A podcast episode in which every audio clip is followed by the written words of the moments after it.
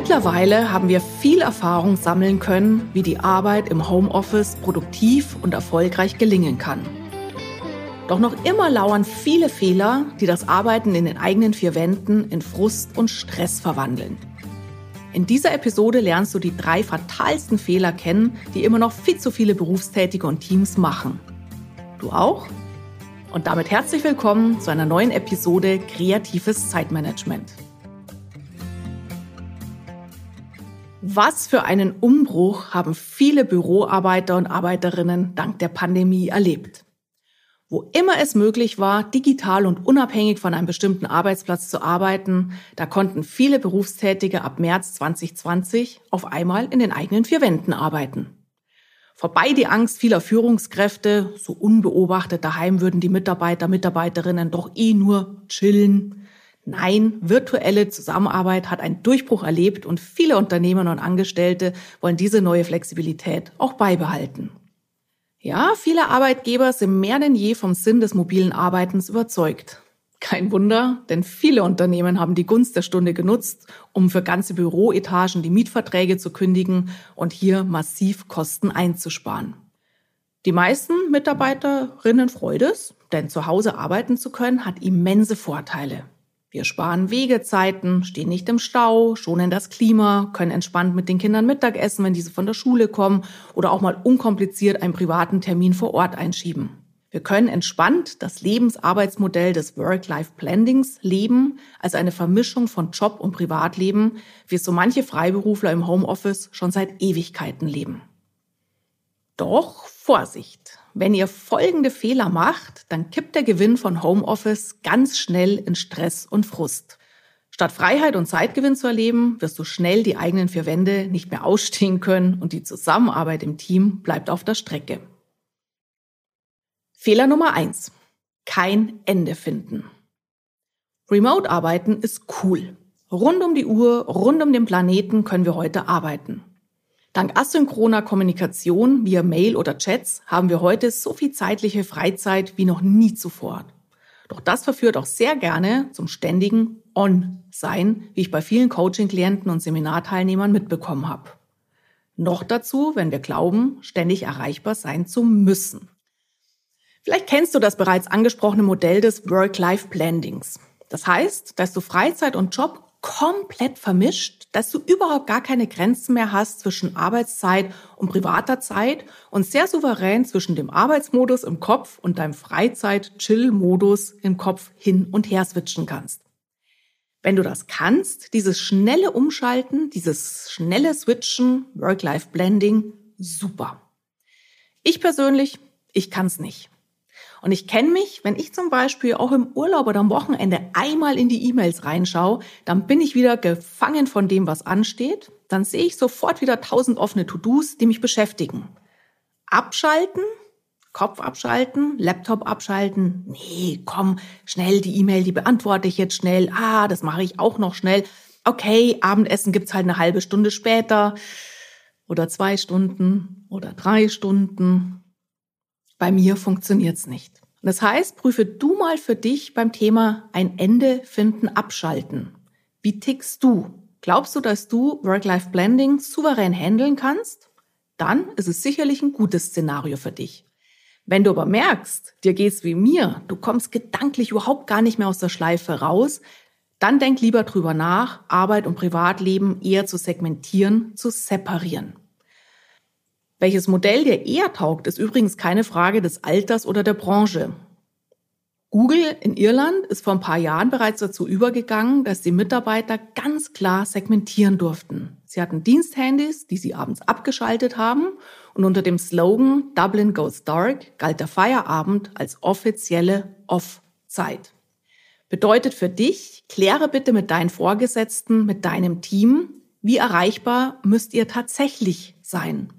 Musst du auch außerhalb der offiziellen Arbeitszeiten für bestimmte Themen erreichbar sein? Wenn ja, wie schnell musst du dann auch jeweils reagieren? Warum ist mir das wichtig? Als ich für mein Buch Lass mal alles aus, wie du wirklich abschalten lernst, recherchiert habe, fand ich eine Studie der Uni Freiburg, die herausgefunden hatte, dass 38 Prozent der Studienteilnehmer keine Ahnung hatten, ob ihr Vorgesetzter auf Mails, Anrufe oder Kurznachrichten außerhalb der Arbeitszeit eine Antwort verlangte. Resultat? Diese Berufstätigen haben nie abgeschaltet, weder technisch noch mental. Mit dem Effekt, dass sie mehr on waren und vor allem in einer höheren inneren Alarmbereitschaft, als es wirklich hätte sein müssen. Auf Rückfrage bei den Vorgesetzten ist nämlich sehr schnell klar geworden, die meisten haben überhaupt gar keine Antworten außerhalb der Arbeitszeiten verlangt. Aber viele Berufstätige haben eben gedacht, ich muss reagieren. Deshalb vereinbart bitte ganz konkret in eurem Team. Erstens, wer von euch tatsächlich wann erreichbar sein muss, außerhalb der normalen Arbeitszeiten und ob oder wann ihr auch mit völlig gutem Gewissen komplett off gehen könnt.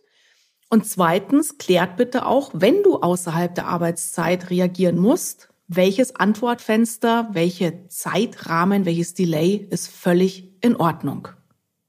Fehler Nummer zwei. Sich ständig stören lassen. Interessanterweise haben viele meiner Seminarteilnehmer und Coaching-Klienten vor Corona Homeoffice als den Ausweg aus den ständigen Störungen gesehen. Die haben sich so gefreut, wenn sie mal zu Hause arbeiten konnten, dass sie nicht permanent Kollegen in der Tür stehen hatten, so mit dem Spruch, hasse mal schnell zwei Minuten. Jetzt aber, nachdem wir etliche Monate diesen Modus gelebt haben, berichten mir zunehmend Berufstätige, dass sie im Homeoffice sogar noch mehr und häufiger gestört werden denn je. Letztens habe ich einen Online-Vortrag gehalten beim DAX-Konzern zum Thema Produktiv im Homeoffice. Und da erzählte eine Führungskraft, dass er neben E-Mails, MS Teams, Chat, Handy jetzt auch noch WhatsApp-Nachrichten bekommt und der private Anschluss permanent geklingelt hat, um ihn zu erreichen. Und das ist natürlich für produktives Arbeiten der Super-GAU.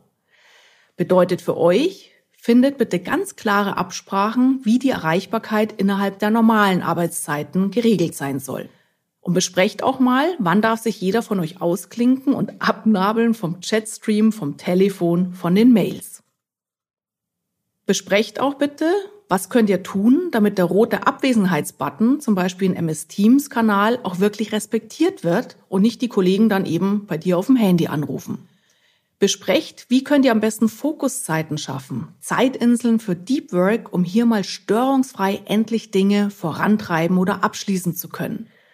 Du weißt nicht, was Fokuszeiten oder Deep Work ist? Dann höre gerne in die entsprechende Episode auf dieser Plattform zum Thema Störungen rein. Da erkläre ich es ganz genau. Und denke beim Thema Stören lassen natürlich auch an die Störungen durch Familienmitglieder, Nachbarn, den Postboten oder private Anrufe. Nur weil du auf deinem Balkon in der Sonne sitzt, heißt das nicht, dass du ansprechbar bist. Nur weil du körperlich in deiner Wohnung anwesend bist, heißt das nicht, dass du dich mit Privatkram beschäftigen sollst. Gerade im Homeoffice ist es unglaublich wichtig, auch den Menschen aus dem privaten Umfeld klare Grenzen zu setzen, denn sonst kommst du mit deinen Jobaufgaben nie auf einen grünen Zweig. Ich persönlich kenne das zur Genüge. Als Freiberuflerin habe ich 13 Jahre lang in den eigenen vier Wänden gearbeitet, bevor ich ein externes Büro genommen habe. Und glaube mir, es hat viel Erziehungsarbeit gekostet, den Nachbarn klarzumachen, dass ich eben mal nicht schnell den Fliesenleger reinlassen und beaufsichtigen kann, weil ich doch eh daheim bin. Fehler Nummer drei, den persönlichen Draht verlieren. Als im März 2020 von jetzt auf gleich die meisten Unternehmen, wo immer möglich, ihre Leute ins Homeoffice geschickt haben, habe ich sofort ein E-Book geschrieben, wie die Berufstätigen mit der für sie völlig neuen Situation klarkommen können und was jetzt wichtig ist. Ein Jahr später habe ich die Tipps in diesem E-Book aktualisiert. Es ist übrigens immer noch im Handel erhältlich und zeigt dir zahlreiche Tipps, wie du produktiv und erfolgreich in den eigenen vier Wänden arbeiten kannst. So, jetzt wieder mit zeitlichem Abstand ein wichtiger Punkt, der in den letzten Monaten noch mehr Gewicht bekommen hat, ist ein Punkt, den viele Berufstätige zu Beginn der Pandemie gar nicht auf dem Schirm hatten, den mir aber jetzt im Lauf der Zeit immer mehr Menschen erzählt haben. Es ist der Punkt, und damit mein Fehler Nummer drei, dass das Zwischenmenschliche auf der Strecke bleibt. Ja, alleine im Homeoffice fehlt dir der Flurfunk, fehlen die Tür- und Angelgespräche, fehlt es, dass du automatisch laufende Themen mitbekommst, weil sich Kollegen am Schreibtisch neben dir darüber unterhalten oder ihr euch in der Kantine austauscht. Und das hat direkte Auswirkungen auf die Qualität deiner Arbeit. Und vor allem hat das Arbeiten alleine zu Hause einen massiven Impact auf deine Motivation. Vor allem, wenn du eher von deinem Organisationstyp eine Hanne herzlich bist oder ein sehr extrovertierter Mensch. Diesen Menschen fehlt nämlich die Energie der anderen Menschen und im stillen Kämmerlein trocknen die ein wie ein Blumenstock, der nicht mehr gegossen wird. Und das bedeutet für dich, frage dich ganz ehrlich, wie sehr du die Anbindung an echte Begegnungen, an echte Menschentreffen vermisst und lege hier die Messlatte zwischen Präsenzzeiten am Arbeitsplatz und den Zeiten zu Hause auf ein Level, das deinem Bedürfnis nach zwischenmenschlichen Kontakten oder eben auch Rückzug gerecht wird. Und das heißt auch für die Unternehmen. Ja, es mag super Kosten einsparen, wenn eure Leute zu Hause arbeiten, aber unterm Strich ist es eine teure Rechnung, wenn die Motivation damit auf der Strecke bleibt. Das heißt, ein gewisser Anteil an Präsenzzeiten ist wichtig, damit Teams wirklich gut zusammenarbeiten können. Nichts geht erfahrungsgemäß über Treffen in echt, weil beispielsweise vor und nach dem Meeting Raum für das Zwischenmenschliche bleibt, weil in echt ganz andere Gespräche in einer ganz anderen Tiefe stattfinden als bei rein virtuellen Treffen, wo du womöglich auf deinem zweiten Bildschirm die Mails im Blick hast oder sogar in Arbeit. Natürlich gibt es weltweit viele Teams, die schon seit Jahren rein virtuell zusammenarbeiten, aber auch hier berichten mir die meisten, dass sie versuchen, zumindest einmal im Jahr ein Präsenztreffen zu organisieren, weil das einen ganz anderen Teamspirit schafft. Vermeidet diese drei Fehler, dann könnt ihr die Arbeit im Homeoffice wirklich produktiv und erfolgreich gestalten. Und wenn du magst, dann toppe das Ganze noch mit meinem Bonustipp. Du kannst dich ganz gut in einen Arbeitsmodus bringen in einen produktiven, effektiven, motivierten Modus, wenn du bestimmte Rituale dir angewöhnst oder Rituale vielleicht wieder aufleben lässt. Mir haben einige Berufstätige erzählt, die jetzt viel im Homeoffice sind, dass die normalerweise den Weg zur Arbeit hatten und der fällt jetzt weg. Mit dem Effekt, dieses Umschalten zwischen Jobmodus und Privatleben findet so nicht mehr statt. Trick, den diese Berufstätige anwenden, die gehen trotzdem sozusagen auf den Arbeitsweg. Das heißt, die frühstücken in der Früh, räumen vielleicht die Küche auf, ziehen sich an, verlassen dann das Haus, die Wohnung, laufen einmal um den Stock, einmal durch den Park, um sich mental auf Arbeiten einzustimmen, kommen dann in ihr Homeoffice zurück, setzen sich direkt hin und fangen direkt zum Arbeiten an.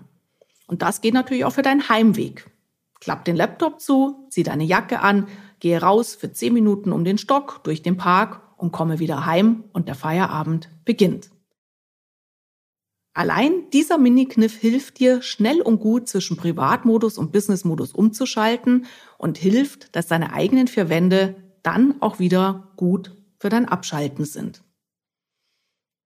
Ich wünsche dir viel, viel Spaß und Erfolg beim richtig produktiven und genussvollen Arbeiten in den eigenen vier Wänden.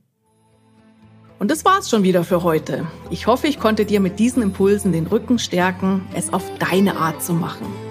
Tauche gerne in meine weiteren Episoden auf dieser Plattform ein und hole dir maßgeschneiderte Tipps zu mehr Produktivität, Gelassenheit, ein super Zeitmanagement und viel Lebensfreude. Und wenn du magst, dann gib doch gerne eine 5-Sterne-Bewertung und eine Rezension für meinen Podcast. Das hilft mir, die Inhalte noch besser an eure Wünsche anzupassen. Vielen Dank fürs Zuhören und vergiss nicht, verbiege dich nicht, mach es einfach auf deine Art. Mehr zu deinem persönlichen Zeitmanagement und deinem Erfolg findest du natürlich in meinem Blog glücksfactory.de, auf meiner Website kreativechaoten.com und in meinen zahlreichen Büchern, E-Books und in allen meinen live begleiteten Online-Trainings.